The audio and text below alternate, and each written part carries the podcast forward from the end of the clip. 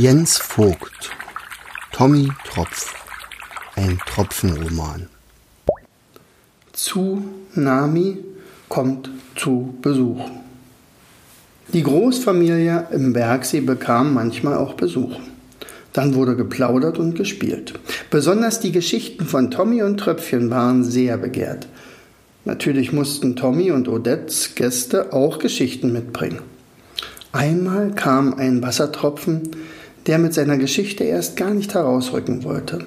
Komm, lass dich nicht zu lange bitten. Hast du etwas zu verbergen? Ich wurde einmal beschuldigt, etwas Grauenvolles gemacht zu haben, bemerkte ihr Besuch mit dem japanischen Namen Tsunami. Mir und meinen Kollegen wurde vorgeworfen, unsägliches Unheil an einer Küste angerichtet zu haben. Die Anklage lautete auf schwere Sachbeschädigung und sogar versuchter Mord. Ah, sicherlich bist du mit einer Wolke aus einem Wirbelsturm an Land getrieben worden, mischte sich Körnchen aus dem hinteren Bereich der Gesprächsrunde ein. Psst, leise Körnchen, lass ihn reden, mischte Odette sich ein. Nein, so war es nicht. In diesem Fall wäre ich vielleicht mit meinen Tropfenkollegen wirklich verantwortlich gewesen, aber uns traf dieses Ereignis in der Südsee vollkommen unerwartet. Wir paddelten auf dem Meeresspiegel so vor uns hin und beobachteten die über uns hinwegziehenden Wolken, als plötzlich unter uns der Meeresboden so stark bebte, dass er um einige Meter absackte. Dadurch wurden alle Wassertropfen, die gerade über dieser Erdspalte waren, nach unten gesaugt, ich auch. Sekunden später aber hörte dieses Hinabsaugen auf und wir jagten wieder nach oben. Das ging schneller vor sich, als man denken konnte. Augenblicke später bekamen wir einen Schubs und ab da rasten wir als Welle von dieser Spalte weg. Es war die längste Welle, der ich je angehörte.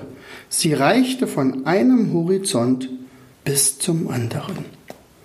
Und sie war echt schnell, rasend schnell. Fragt mich bitte nicht, woher diese Geschwindigkeit kam, aber wir waren hundertmal schneller als sonst und wir verloren nicht an Geschwindigkeit. Wart ihr schon mal in einem Wirbelsturm? Wir waren dreimal so schnell. Doch was soll ich sagen? Irgendwann machte mir dieses Dahinrasen sogar richtig Spaß. Ich kletterte auf den oberen Teil der Welle und stellte mich in den Wind. Wir jagten dahin schneller als jeder Delfin oder Barracuda. Ich war echt gespannt, wohin uns dieser kleine Schubser führen würde. Der Spaß verging uns aber, als wir auf dieses hübsche Inselchen zusteuerten. Sie stand unserer Welle im Weg. Wir versuchten zu bremsen, doch es ging nicht. Vorbeizusteuern war undenkbar. Wir waren ja viel zu schnell. Mit aller Macht überfluteten wir sie und hinterließen ausgerissene Palmen und zerzauste Landschaften. Wir hatten kaum Zeit, zu der schwer Verletzten zurückzuschauen. Und wir schossen weiter, ungebremst. Solange wir mitten im Ozean vor uns hinjagten, war gar nicht zu befürchten. Richtig schlimm wurde es, als wir in küstennahe Gebiete kamen. Immer noch hatten wir noch absolut keine Kontrolle über uns. Der Meeresboden wurde flacher und den Vordersten von uns gelang es endlich, die hohe Geschwindigkeit zu drosseln. Doch die Freude über das gelungene Bremsmanöver währte nicht lange. Die hinteren Wellentropfen waren ja immer noch so schnell wie zuvor und prallten nun mit ihrer unglaublichen Geschwindigkeit auf die Bremser. Doch es war kein Platz für die Nachkommenden. Sie schoben sich über die Bremser. Schnell baute sich eine gigantische Welle auf. Waren wir auf der hohen See nur so hoch wie ein kleiner Hügel da drüben, bäumten wir uns bald zu einem riesigen Wassergebirge auf. Beeindruckt schauten Tommys Familie in diesem Augenblick auf den hohen Berg, der den Bergsee umgab. Der Erzähler bemerkte die Reaktion und bestätigte die Vermutung der meisten. Ja, genauso ähnlich hoch wie dieser Berg, nur noch drei Baumhöhen höher. Ich war einer der Bremser und konnte auf der Wellenkrone von oben auf die Küste herabsehen. Die Häuser waren klein wie Schneckenhäuser geworden und die Bäume waren winzig wie die Arme von Seeanemonen. Mit dieser Wucht klatschten wir gegen die Küste und rissen ohnmächtig alles mit, was sich uns in den Weg stellte.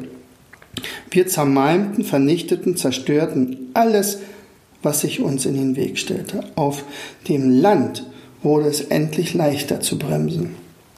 Doch wir brauchten noch lange Zeit, um endlich zum Stillstand zu kommen. Verschämt und schuldbewusst zogen wir uns zurück ins Meer, wohl wissend, dass wir ein gewaltiges Chaos unterlassen hatten. Wurdet ihr dafür verurteilt? fragte Tommy. Nein, wir wurden nicht bestraft. Die Küste, die so sehr hatte leiden müssen, hatte ja gemerkt, dass wir bremsen wollten, aber es ging einfach nicht. Tröpfchen vermutete, vielleicht rührte der Schubser vom Streit der beiden Feuerberge Basaltas und Basaltes. Das weiß ich nicht. Aber auf jeden Fall entstand unsere Welle dort, wo es heißt, dass der Meeresboden darunter Magma ausspuckt. Odette erinnerte sich nur zu gut an ihre Begegnung mit dem Feuerberg. Aber das kann ja immer wieder passieren, oder? Tsunami nickte.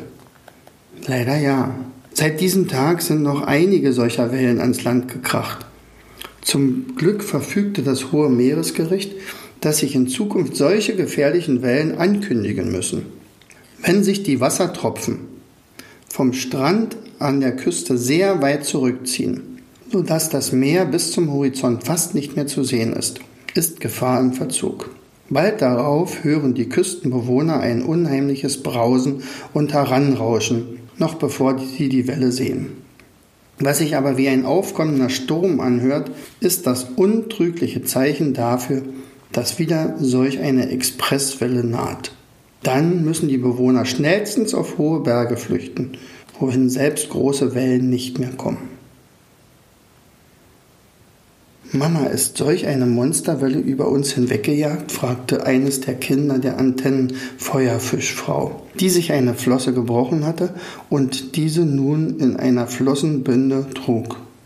Es sieht fast so aus, mein Kleiner. Wobbegong nickte. Ich denke auch, dass es ein Tsunami war, der das Riff so zerstört hat. Der König dankte Wobbegong für die Geschichte, die tatsächlich seinem Volk die Angst genommen hatte. Sie waren also nicht von einer fremden Macht angegriffen worden, erst recht nicht von einer dunklen Königin oder einem Zauberwesen. Statt sofort Befehle zu erteilen, fragte er sein Volk. Was meint ihr? Was hätten jetzt Tommy und seine Freunde gemacht? Sie hätten einen Plan aufgestellt. Odette hätte den Häuserbau angeleitet und rings um das Schiff Schutzwelle bauen lassen, sagte der Seeigel. Sie hätte auf jeden Fall einen kühlen Kopf bewahrt, meinte das Seepferdchen. Sie hätte Gruppen gebildet und Aufgaben verteilt. Sie hätten ein Krankenhaus errichtet, um die Kranken zu pflegen. Der König war sehr stolz auf sein Volk und er war glücklich, dass Doc und Wobbegong ihnen so wertvolle Geschichten geschenkt hatten. Diese Katastrophe würde ihre Gemeinschaft noch enger zusammenschweißen. Der König schwamm auf einen Felsen, von dem er das ganze Riff überblicken konnte. Als alle Augen auf ihn gerichtet waren, hob er an. Mein liebes, leidgeprüftes Volk, was wir gerade erlebt haben, ist ohne Zweifel eine schlimme Katastrophe. Viele Kranke konnte Doc bereits behandeln und ich denke, er wird mit unseren Putzerfischen die ganze Nacht zu tun haben. Ihr aber geht euch jetzt ausruhen. Wir brauchen morgen eure aller Kraft. Ab morgen werden wir genau das tun, was Tommy und seine Freunde getan hätten. Ich habe ein sehr kluges Volk. Viele werden heute nicht in ihrem Heim schlafen können. Helft euch gegenseitig. Dann verließen die ersten den Versammlungsplatz. Du kannst bei uns schlafen, sagte die Antennenfeuerfischfrau zum Zackenbarsch, dessen Höhle eingestürzt war. Wir rutschen auch zusammen, gurgelten die Silberlinge zu den Clownfischen, deren Seeanemone von ihrem Sockel gerissen worden war. Alle Korallen und Anemonen, die abgebrochen waren, wurden von den Haien sehr behutsam in einen großen Saal gelegt, sodass sie nicht durch eine Strömung weggespielt werden konnten. Doc war tatsächlich bis spät in der Nacht im Einsatz, um zumindest die Schwerverletzten zu behandeln. Wobbegong hingegen hatte in der Zeit einen Plan ausgearbeitet, welche Arbeiten morgen als erstes angegangen werden sollten.